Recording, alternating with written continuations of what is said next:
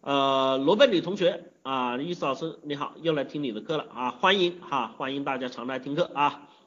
是这样的，我是个粗心的人，从小到大我计算能力特别差，老是算错，本来是超级简单的加法，我也会看错，所以数学真的不怎么样。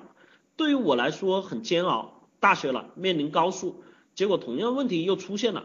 其次，在生活其他方面，例如做某些小事上面，会有短暂性健忘症，或者有时买票买车票也会买错，怎么办呢？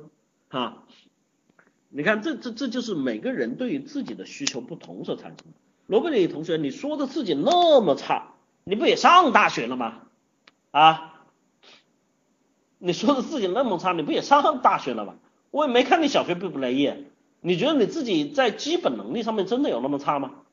啊？罗贝里同学告诉我，啊，有一点，有啥一点啊？我操，基本能力上面，其实这个里面我告诉你哈，待会我我在讲状态里面也会讲的，其实就我们刚才前面说的习惯不好，你就没有养成有条理的习惯。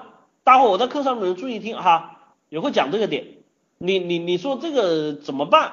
其实很简单，我跟你说了，做事的这种条理性跟我们的思维有很大的关系。如何自己定位，如何树立目标，如何去找这中间调理啊，就做计划这些东西，它是一整套的。你你你赶紧来报名我的励志思维法，好吧？这个东西说句实话，你的智商是肯定没有问题的，能读到大学，我的你这个对吧？我真没觉得会会达到那个程度。你说你要变成这个特别优秀，变到爱因斯坦，变到这个清华北大这种顶尖级学府里面的顶尖学霸，那我觉得有点难哈。就像刚才有同学说的，怎么样那么严密？那我觉得我还没有那个办法让你突然变那么顶尖。但是我说能够让你变得比较好、比较优秀，这个是可以的哈。